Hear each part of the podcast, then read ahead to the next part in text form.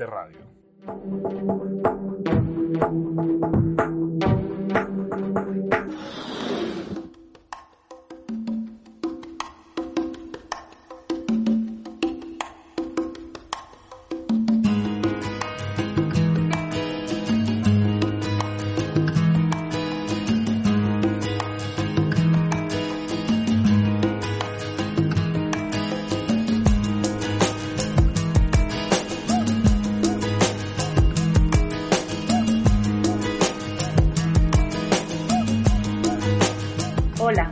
Bienvenidos a Incluyete Radio. Hoy pondremos punto y final a la segunda temporada y cerraremos el recorrido iniciado en el anterior programa sobre la Fundación Pública Andaluza para la Integración Social de Personas con Problemas de Salud Mental, FAISE, Empezaremos recordando que en el anterior programa hablamos de la creación, el presente y futuro de FAISEN, el programa residencial y de empleo, a través de sus responsables, monitores y personas usuarias, con la participación especial de José Laíma, cantaor y guitarrista. Para continuar el recorrido iniciado, conoceremos el programa de soporte diurno gestionado por FAISEN. Viajaremos a la ciudad de Málaga y conoceremos el funcionamiento y gestión de la delegación provincial. Nos acercaremos al programa de Personas sin Hogar y Fundación de Tutela Malagueña. Y por último contaremos con testimonios en primera persona.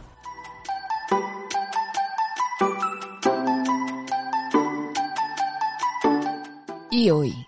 ¿De qué hablamos?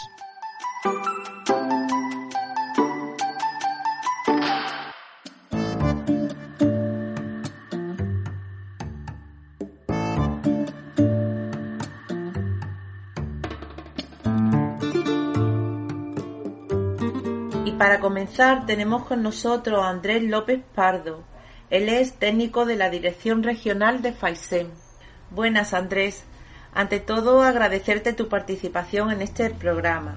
En primer lugar, nos gustaría conocer de qué manera podríamos potenciar un mayor conocimiento de FAISEN en salud mental. Muy buena y muchísimas gracias ¿no? por la, invitación que, que habéis cursado ¿no? para que pueda participar en vuestro programa, que como sabéis soy un seguidor desde, desde el principio.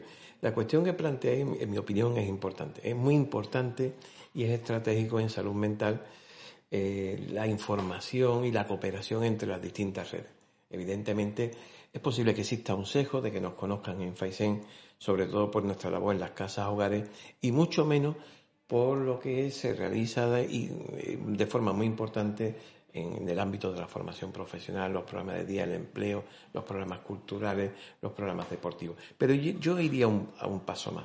La información es vital, pero en salud mental debemos insistir en la colaboración entre las distintas redes.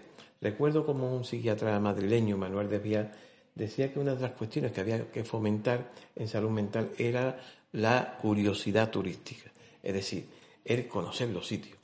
Pero no, no me refiero a un conocimiento arquitectónico, externo, superfluo, sino el conocimiento de lo que sienten, piensan y desean las personas usuarias que son atendidas, las familias, los propios profesionales. A eso deberíamos, digamos, aspirar. Conocimiento, información, pero también avanzar, sin duda alguna, en lo que es la cooperación y el trabajo conjunto de todas las redes.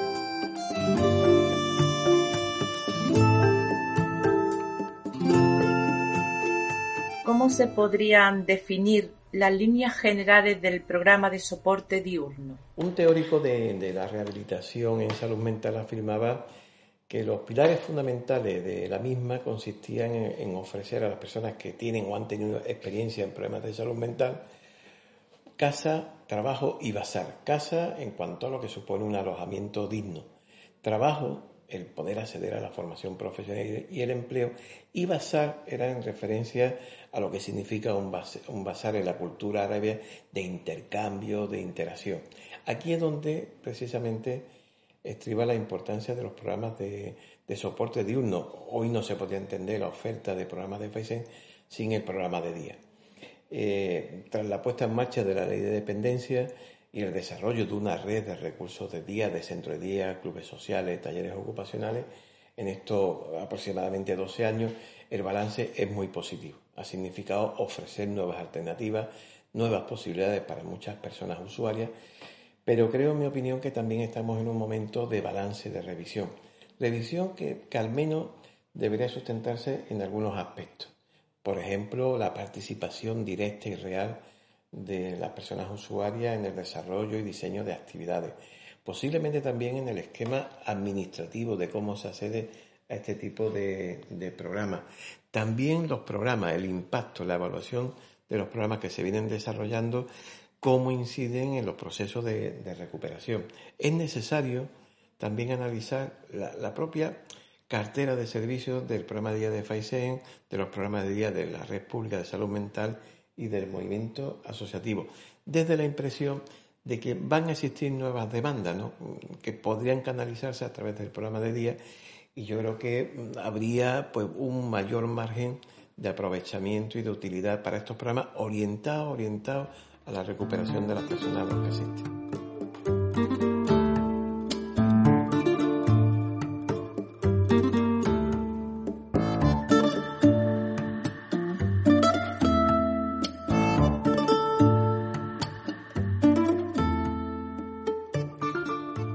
para terminar esta entrevista, eh, nos gustaría conocer cuál es tu recorrido profesional hasta tu llegada a Faisen y una vez en Faisen un poco que nos contaras cuál es el papel que desempeña o el trabajo que realiza. Bueno, mis compañeros y compañeras y amigos muchas veces me dicen que después del recorrido que llevo en estos años en salud mental, que mi vida mm, es como una comisión intersectorial. Yo siempre les digo, digo, hombre, espero que sea mucho más, más divertida porque es verdad que he pasado por servicios sociales, hubo una época que estuve trabajando en el sector de la discapacidad intelectual, en atención primaria, en salud. Eh, después tuve la suerte de, que tengo un gratísimo recuerdo de, actividad clínica en la red pública de, salud mental, en unidades de salud mental comunitarias, rurales, en una unidad hospitalaria y desde hace ya, pues, pues prácticamente desde la creación de FAISEN, Siempre me había interesado muchísimo en el tema de los programas de, apoyo social, la propia rehabilitación en salud mental. Pues mm, pasé de, crucé Mississippi, pasé de, la red de salud mental a de Faisen, mm, eh, teniendo en cuenta que también me, gustaba la actividad clínica cuando trabajaba como clínico, como psiquiatra, y estuve inicialmente como responsable del programa mm, de empleo y ocupacional de Sevilla cuando empezaba a, relanzarse los programas de FAISEN. Después fui responsable provincial de, de FAISEN en Sevilla, creo, si no recuerdo más, hasta el 2003, en el que pasé ya como técnico, como psiquiatra y como técnico en la dirección regional de, de, FAISEN.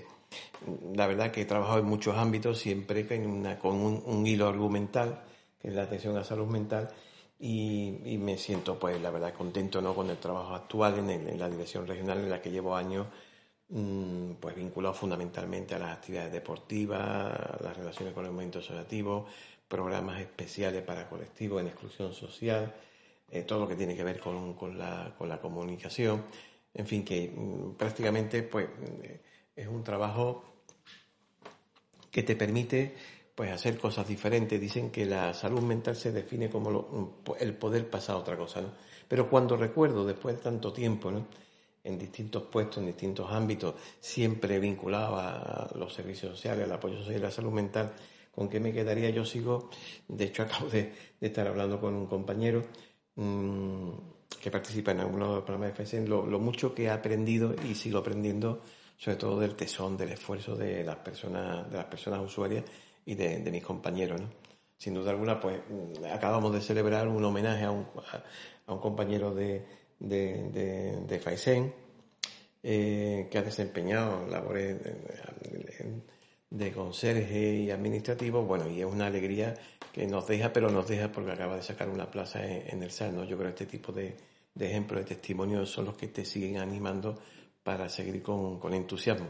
El entusiasmo para trabajar en salud mental es fundamental es decir, las expectativas que tienen los profesionales que trabajamos en cualquier ámbito de salud mental es fundamental para poder llevar también este, una dosis de esperanza también para las personas que tenemos la suerte de compartir la atención. Esto es Incluyete Radio.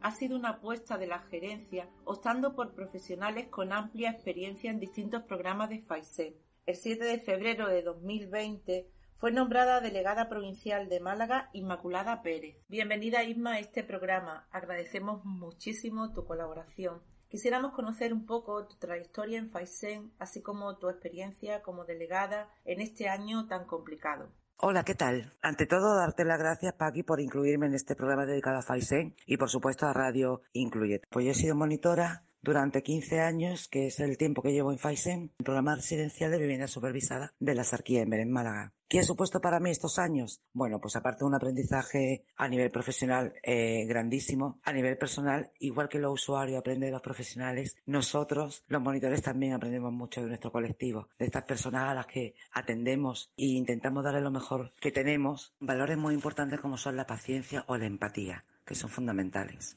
Hace unos 15 meses aproximadamente me nombraron delegada provincial de aquí de la ciudad de Málaga. ¿Qué pasó poco tiempo después? Pues que comenzamos con la pandemia. Ha sido realmente un año muy duro, muy difícil, con mucha incertidumbre, con miedo, donde nuestros profesionales y además desde aquí Quiero agradecer a todos ellos, desde el monitor hasta el responsable de unidad, todo lo que formamos en Málaga, dar las gracias por esa entrega, por esa calidad humana que han demostrado, esa responsabilidad a todos los niveles. Dar las gracias también a todos nuestros usuarios. Han demostrado que son capaces de enfrentarse a cualquier tipo de situación. Han sido meses muy duros para ellos también, con muchas restricciones, pero han sabido estar ahí a pie de cañón, con responsabilidad ante tantísimas normativas, eh, restricciones, medidas de seguridad, de higiene. No han dado una lección gratamente satisfactoria para ellos, familiares y, por supuesto, para el personal de Faisen.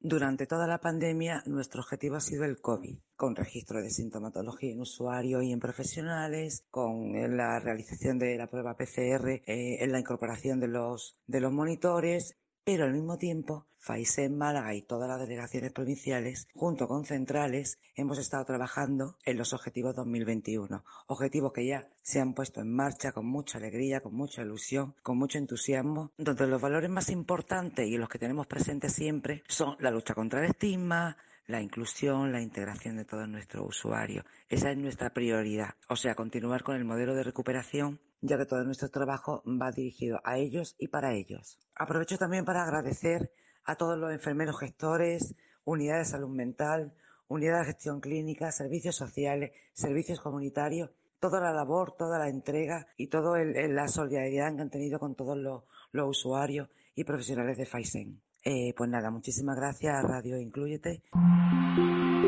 Estás escuchando Incluyete Radio.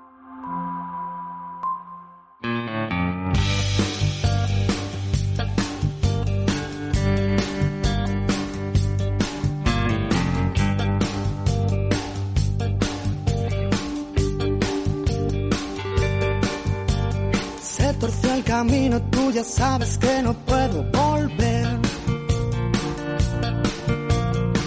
Son cosas del destino, siempre me quiere morder. El horizonte se confunde con un negro telón. Y puede ser como decir que se acabó la función. Paisen ha jugado un importante papel en la promoción, creación y desarrollo de las fundaciones tutelares en las distintas provincias. Para conocer su funcionamiento tenemos con nosotros a Verónica Martín. Ella es gerente de la Fundación de Tutela Malagueña. Ante todo, Verónica, agradecerte la participación en este programa.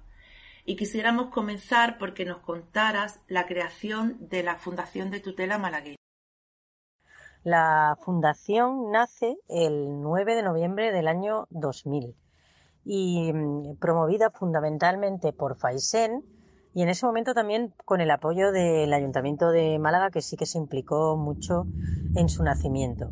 Luego ya se fue sumando la delegación que en parte o gran parte es responsable de la, de la, la incapacidad o de las tutelas o de las entidades tutelares y la Diputación también es verdad que muchas de las asociaciones, sobre todo AFENE, de personas con enfermedad mental, vieron la necesidad de que hubiera alguna institución que representara a aquellas personas que por su enfermedad mental pierden su capacidad de autogobierno. Y entonces, pues bueno, a partir de ahí se plantea, em, venía además de un, de un origen de otra entidad tutelar que fue la Fundación Cordobesa de Tutela, y a la par se crea la de Málaga y se crea también la, Fundación Jiennense de Tutela.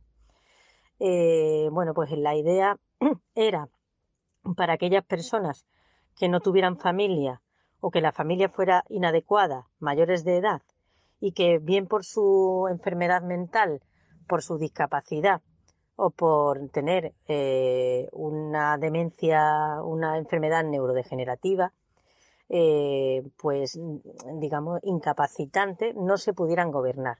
Eso quiere decir que no todas las personas, evidentemente, que tienen una enfermedad mental, una discapacidad o una enfermedad neurodegenerativa, eh, van a ser personas que tengan que ser incapacitadas.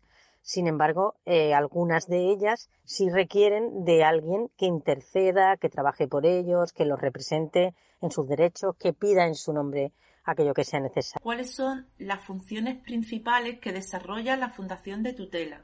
Mm, las funciones principales son, mm, por una parte, aquellas que exige la ley, es decir, las que exige la ley son pues eh, representarlo judicialmente en todo el procedimiento de incapacidad a la persona, por otra parte, también presentar un inventario de bienes cuando la persona llega por primera vez a la entidad tutelar. Una segunda parte sería presentar todos los años una rendición anual de cuentas y, además de ello, una rendición de qué se está haciendo, cómo se está trabajando con la persona. Eh, eso sería lo legal.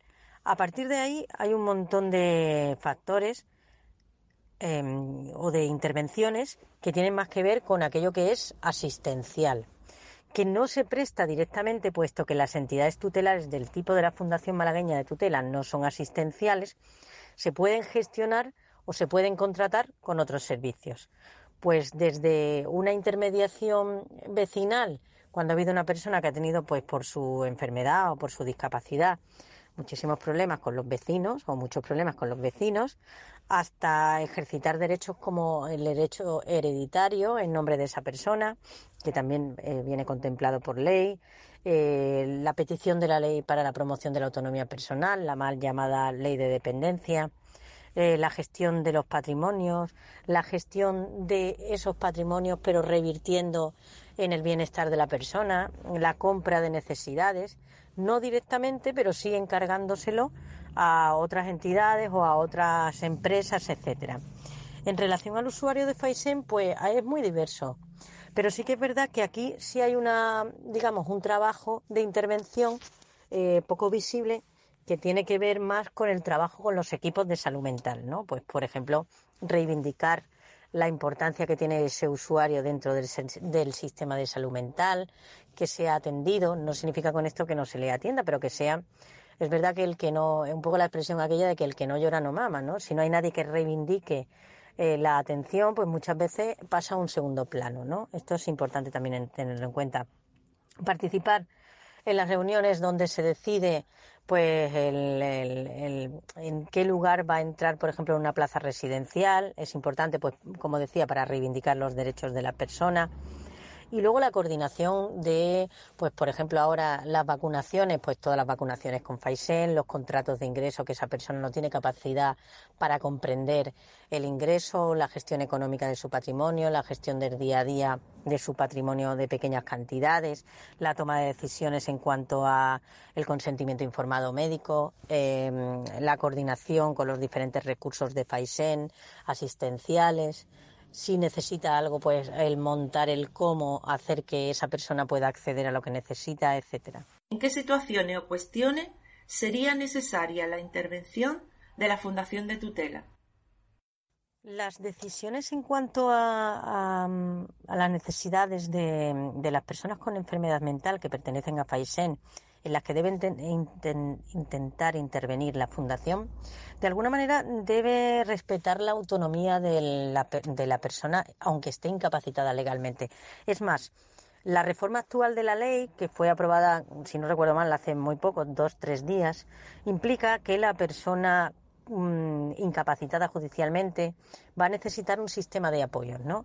Y en este momento eh, los sistemas de apoyo para las personas con enfermedad mental, como decíamos, tienen mucho que ver a veces con la gestión de su patrimonio o con la, mm, toma de decisiones en cuanto a, su, a los tratamientos médicos, a las vacunaciones, Em, la gestión también administrativa, la petición de todos aquellos recursos públicos a los que tiene derecho, que pide la Fundación en su nombre, son diversas, ¿no? Pues desde una persona que necesite una camiseta del Málaga e intentar lograrlo, hasta hace poco le planteaba a un usuario que ha tenido un duelo complicado, pues el decir, mira, vamos a hacer para que tengas una misa eh, para despedir a tu hermano ¿no? El planteamiento un poco respetando siempre las necesidades y los derechos de las personas, independientemente de que tenga cualquier tipo de patología, independientemente de que haya una sentencia. Si bien es cierto que las sentencias de incapacidad han sido entendidas como la muerte civil en vida de la persona, es decir, de alguna manera ya no tendría derecho civil a casi ningún acto o a ningún acto administrativo, también es verdad que desde las entidades tutelares se, nos hemos venido adaptando a los cambios en la población actual. ¿no? Las necesidades actuales de la población con enfermedad mental, por suerte, son cada vez más reivindicativas hay un mayor respeto en la autonomía e independientemente de tener un tutor encima o por encima, eso no va a implicar una anulación de su persona, ni de su autonomía, ni de su autogestión, ¿no? intentando siempre respetar al máximo su autodeterminación, ¿no? Eh, esto a veces nos cuesta llevarlo a cabo a todos, ¿no? Cuando trabajamos con personas, ¿no? Y que de alguna manera dependen de los servicios que todos prestamos, pues es difícil no, no ejercer ese poder malentendido de decir, bueno, como soy tu tutor, pues tienes un poco que hacer lo que yo diga, ¿no? Aquí es importante tener en cuenta que las personas, tanto con enfermedad mental como con otro tipo de discapacidades o enfermedades, van a tener un nivel de autonomía y van a tener una libertad personal en la que el tutor debe saber interpretar y sobre todo insisto en las nuevas adaptaciones de la ley de la ley para la incapacidad que no se llamará ya incapacidad se llamará de otra manera o sistema de apoyo etcétera pues vamos a tener que adaptarnos a las necesidades puesto que a partir de ahora todas las incapacidades van a ser revisables con lo cual es importante tener en cuenta el ejercer eh, un sistema en el, en el que eres una muleta, ¿no? Eres una muleta intelectual o de voluntad o de cognición, pero no eres una muleta física, pero sí intelectual, ¿no? Eh, pero bueno, hay que intentar respetar al máximo las decisiones de los usuarios. Y para terminar, Verónica, nos gustaría conocer cuáles son los sistemas de coordinación con FAISEN. Bueno, la coordinación con, con la Fundación, eh, con FAISEN, es una coordinación, desde mi punto de vista, excelente, ¿no? Y un poco en, la Fundación Malagueña de Tutela tiene actualmente en torno a 63 personas en FAISEN en cualquiera de sus programas o en alguno de sus programas y em, el trato es prácticamente diario, sino semanal. Tanto las personas, bueno, pues que son más técnicas, que sí tienen una relación técnica con los equipos de FAISEN, con los responsables, con los monitores, etcétera, para ver, bueno, pues cómo se puede dar cabida a las necesidades de las personas tuteladas que viven dentro de las casas de Faisen o, o que pertenecen a algún recurso de estancia diurna de Faisen, como eh, a nivel más eh, de presidencia, puesto que Faisen siempre ha tenido la presidencia de la Fundación Malagueña de Tutela, necesidades documentales que mm, tienen más que ver con una gestión del segundo nivel o el tercer nivel, ¿no? Pero la, la coordinación es prácticamente diaria. Esto es Incluyete Radio.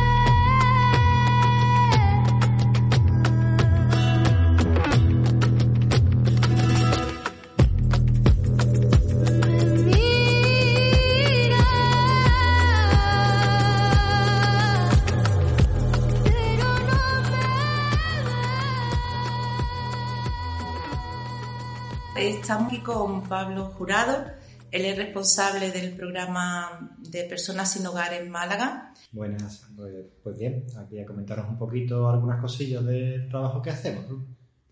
Pues muchas gracias por estar con nosotros y nada, cuando quieras podemos ver un poco el nacimiento del programa y cómo se ha ido desarrollando a lo largo de los años. De acuerdo. Pues empecemos por el principio, que es, claro, como todo programa que desarrolla FAISEN, partimos de una necesidad. Es decir, se detectó por diferentes profesionales en la población de personas sin hogar hay una proporción muy alta de personas que tienen un trastorno mental grave. Es decir, si hablamos de que en, la población en general puede ser un 2% de personas las que tienen un trastorno mental grave, diferentes estudios en la población sin hogar hablan entre un 20 y un 40%, que es una proporción mucho más alta. Eh, además, estas personas pues, tenían una falta de atención. Por ejemplo, claro, si planteas una atención domiciliaria, a una persona sin domicilio no se le hacía. ¿Qué nos encontrábamos hasta el año 2006? Diferentes grupos, diferentes actividades, diferentes profesionales que desarrollaban algunas funciones. El albergue trabajaba, se intentaba coordinar con algunos equipos de salud mental, algún equipo de salud mental si lo veía mal, los trabajadores sociales y de las unidades de agudos si trabajaban, intentaban trabajar este tema porque los detectaban cuando ingresaban. La acción de familiares también tenía algunas personas a las que se atendía, pero era todo un poco batiburrillo sin que hubiera una, una respuesta unificada del sistema y una respuesta coordinada.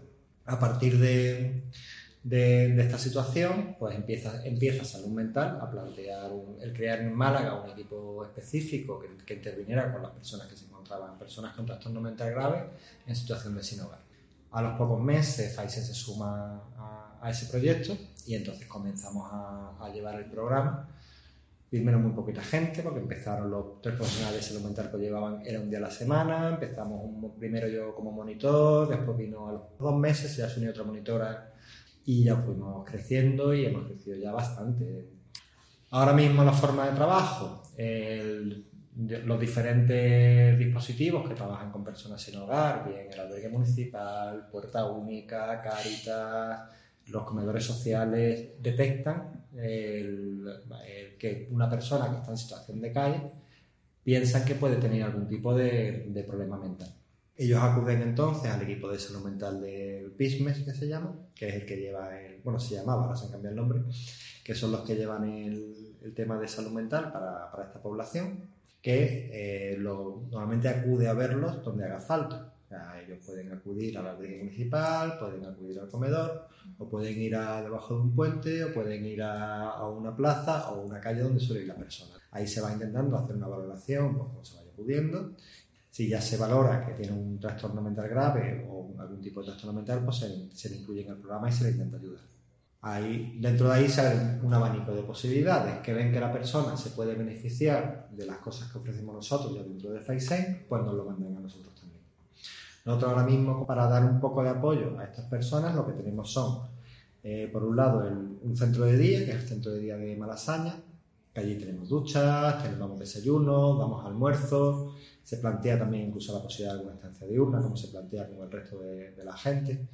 Tenemos también, aparte del centro de día, una serie de viviendas supervisadas, en total son cuatro viviendas con, de tres plazas, así que tenemos un total de 12 plazas, para personas que están en situación de sin hogar puedan pasar a esa vivienda para que se pueda empezar a trabajar con ellas, pues el arreglar documentación, el buscar una ayuda económica, el que busquen empleo, el que retomen contacto con la familia, ir trabajando diferentes aspectos que nos vayamos planteando con ellos.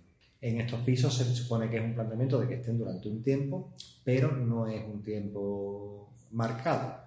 Es decir, tenemos gente que ha estado en estos pisos un año o dos años y tenemos gente que puede llevar 6, 7, 8 años en estos pisos porque depende de las, circunstancias de cada uno y lo que tarde en poder solventarse su situación. Luego el principal recurso, aparte de esto, son los monitores que tiene el programa. O sea, ya ahora mismo lo que yo llevo este programa y otros más, pero sí hay destinados a este programa dos monitoras residenciales y una monitora ocupacional. Y además también está bastante vinculada al programa otra monitora más que trabaja con el equipo de tratamiento asertivo comunitario, con, que también se está vinculando a, a Malasaña. El trabajo, pues un poco de todo. Desde un principio, para poder cubrir necesidades básicas como es la higiene, como es el lavado de ropa, como es tener un techo, como es el comer, a, ir también buscando pues, soluciones a, largo plazo. Por un lado también con el tema sanitario, pues facilitamos el que acudan a las citas, les ayudamos con la toma de medicación, pero un poco apoyarles en su proceso de rehabilitador.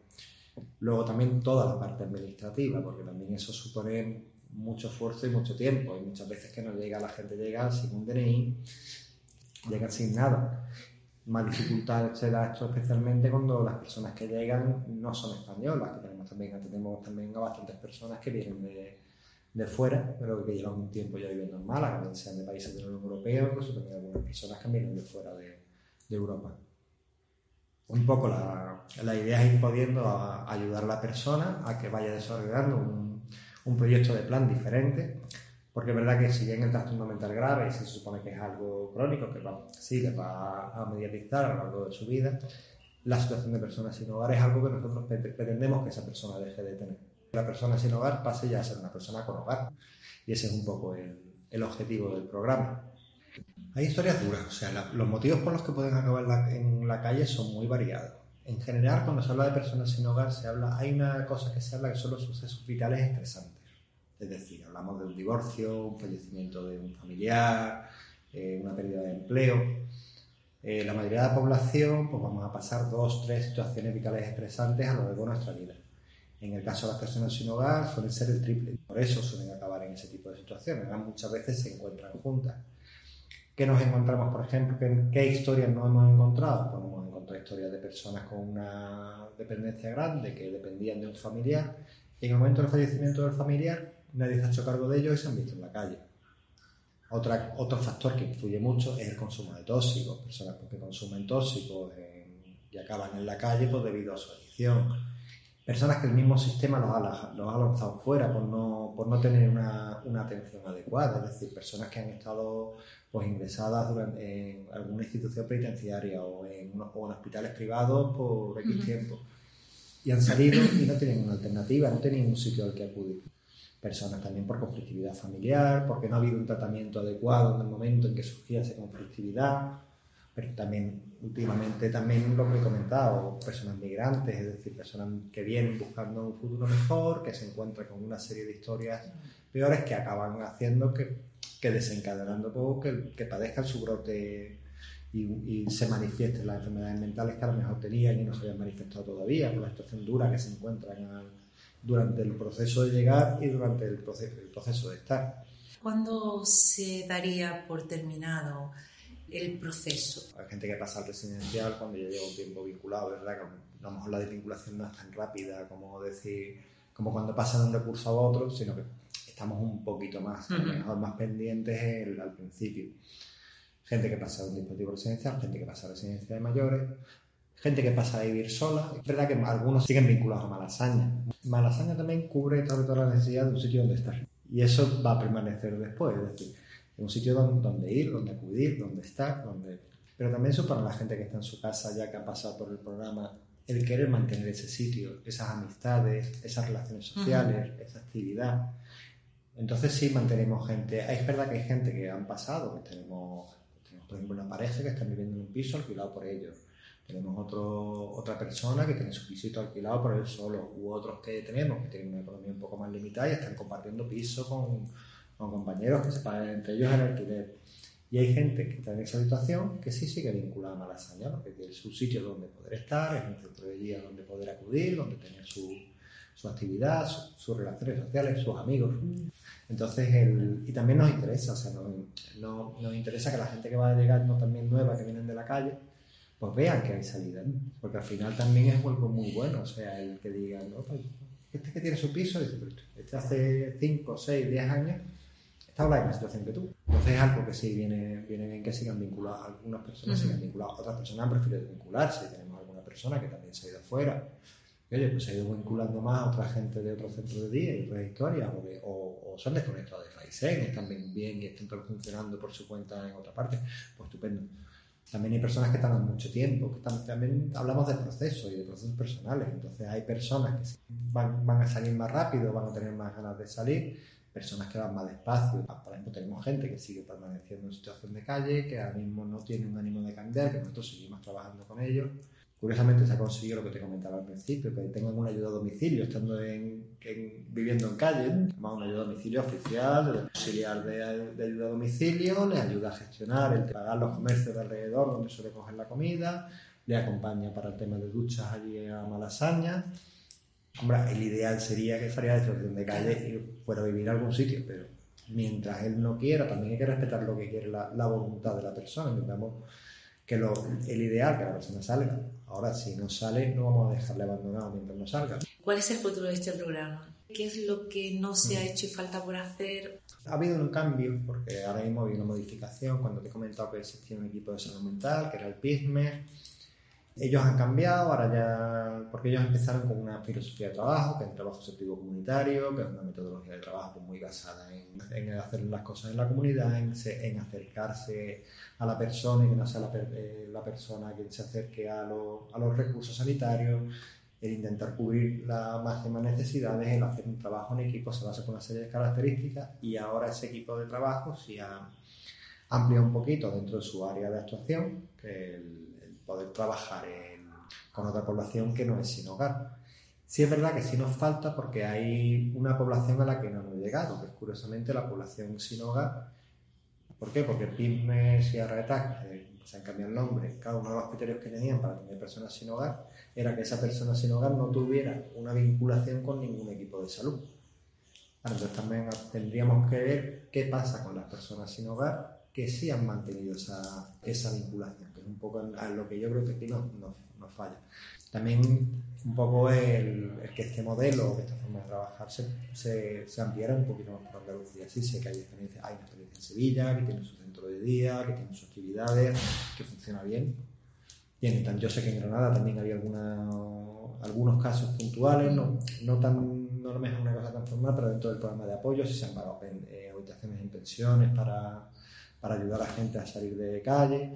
Sí me hubiera gustado que el programa siempre también un poquito más para el resto de Andalucía. Y no solo las capitales de, de provincia, sino también los diferentes, los diferentes núcleos urbanos donde sí puede haber más personas sin hogar. Personalmente es un programa que sí me, me gusta mucho por el tema del ver Yo la verdad es que, no, yo y el resto de compañeros que lo empezamos teníamos ilusión por un lado y poca fe por otro. no, esperábamos unos resultados maravillosos. La verdad es que la mayoría de la gente ha salido para adelante, ya ha salido bien, iban respondiendo, iban teniendo, iban viendo salidas de la gente, iban viendo que personas que estaban en una situación de pobreza extrema, o han llegado a salir incluso algunas personas a su trabajo, que tienen su casa, que tienen o que están en un recurso residencial adecuado, o que han pasado una residencia de mayores, que es lo que les hace falta porque no hay una respuesta única ni cerrada de ideales que cada uno acabe, pues según su, su posibilidad y según su, sus potencialidades. Y el ver cómo la gente va saliendo, va mejorando, va teniendo una vida digna, la verdad es que es muy reconfortante.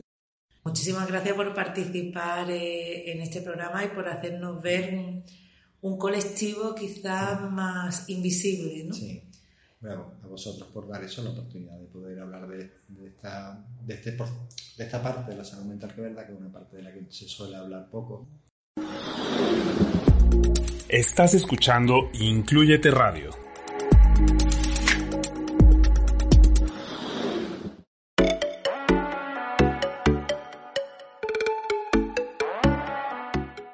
A corazón abierto, sin etiquetas.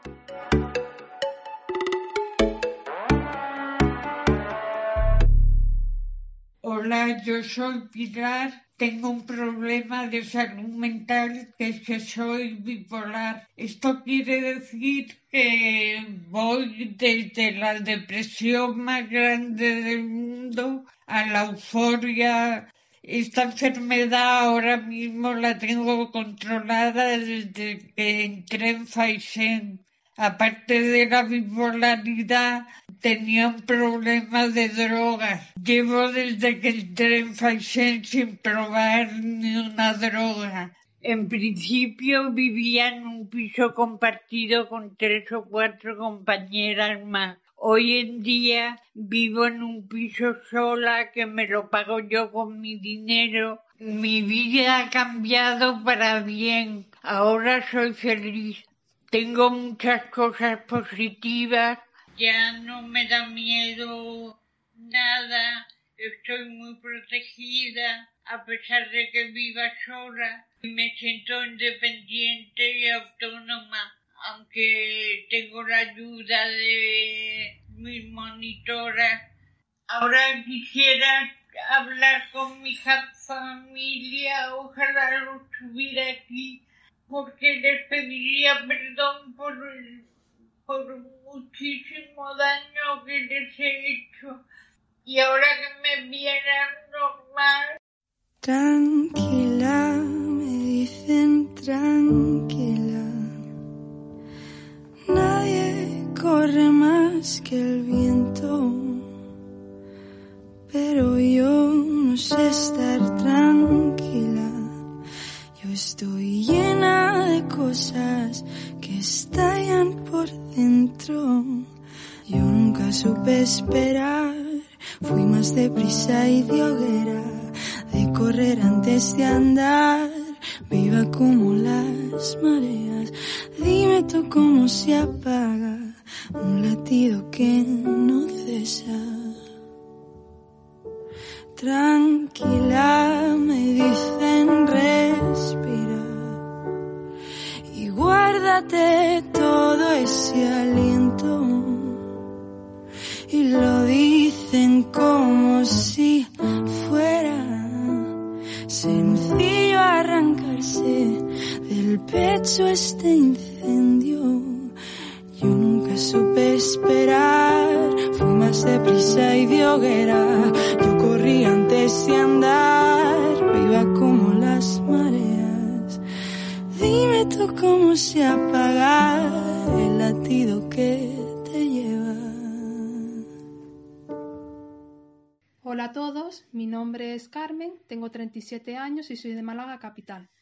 Voy a contaros un poquito mi faceta personal y trayectoria médica. Nací, crecí en un ambiente conservador, eh, rodeada de problemas de salud, tanto de mi hermano para descanse, mi padre que es para descanse y mi madre. La primera vez que me puse malita con una profunda depresión fue en el año septiembre del 2005. Me trató el doctor Cotrinas para descanse y estuve muy bien con los psicofármacos y neurolépticos. La siguiente vez que me puse malita fue en el año 2009, donde ya se me diagnosticó la actual enfermedad que tengo, que es esquizofrenia.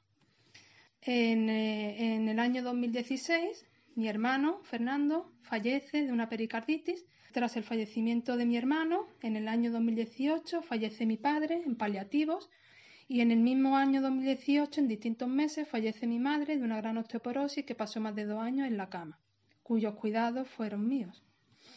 Muy bien, pues cuando fallece mi madre, viene la familia por parte de mi madre, que viven tanto en Madrid como en Córdoba. Estuvieron algunos días conmigo, pero me dejaron sola en el piso porque se tenían que, que ir, en fin, por circunstancias personales. Eh, yo a una de mis tías le propuse irme a Madrid un tiempecillo para despejarme y recuperarme, pero no me dijo que no fue posible.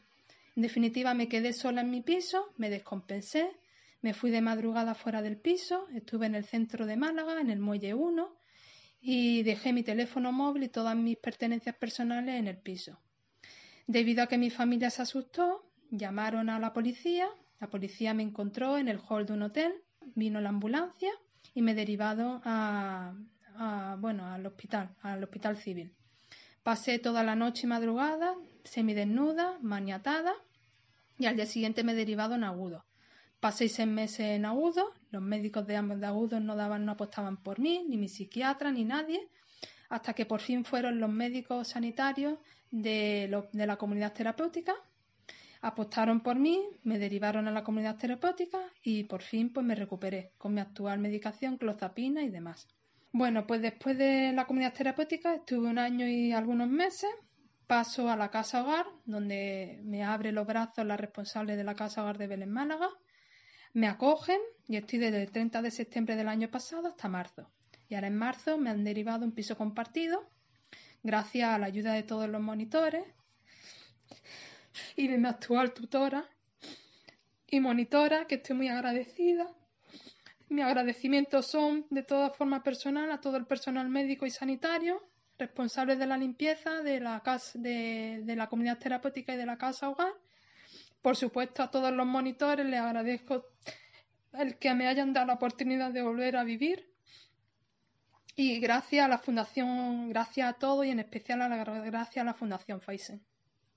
Me gustaría terminar con una canción que para mí es muy especial, me la dedicó mi hermano, que es Paz Descanse, y es la de Madre Tierra de Chayanne, que la tengo yo muy presente y quería animar a todas las personas que sufren un trastorno mental que somos personas totalmente normales, que nos podemos integrar en la sociedad. Yo quiero retomar los estudios y, daros mucho ánimo y de verdad no, no, no tiréis nunca la toalla porque a mí de forma personal, en vez de haberme alejado de Dios, que es un tema para mí muy importante, en vez de alejarme de Él, me ha, me ha aferrado más a la fe. Así que nada, mucho ánimo a todos y muchísimas gracias por haberme atendido. Debes brindar amor para después pedir. Hay que perdonar para poder seguir. Recuerda que tenemos solo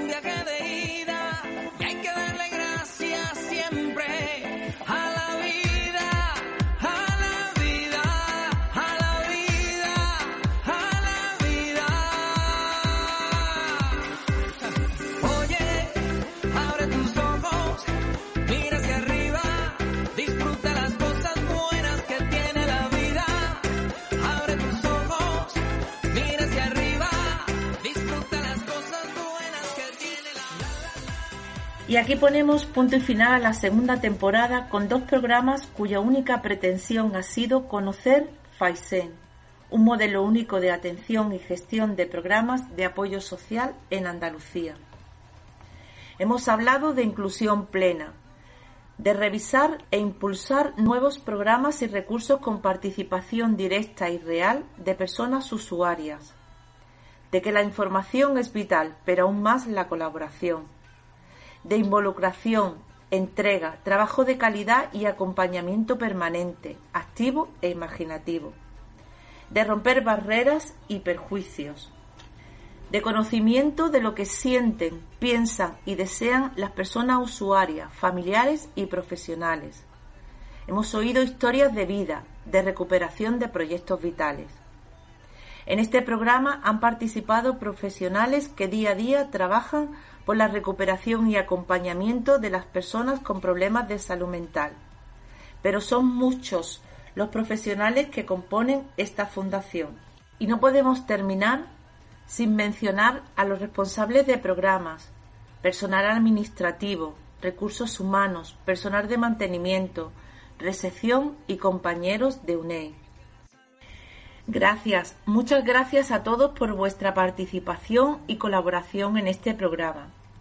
Y gracias especiales a Petra Moldes, técnico de sonido, sin la cual este programa no hubiese sido posible.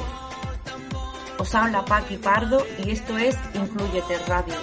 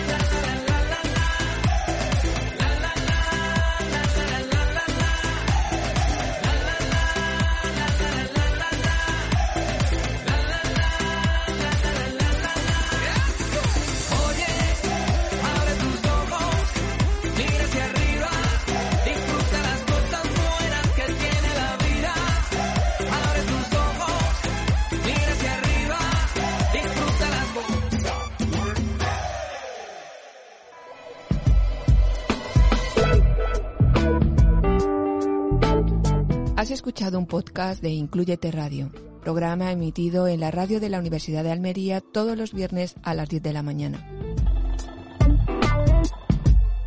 Puedes conocer más sobre nuestro programa socioeducativo en la web incluyete.blog o seguirnos en nuestras redes sociales Facebook, Twitter e Instagram. Allí nos encontrarás como Incluyete UAL. Gracias.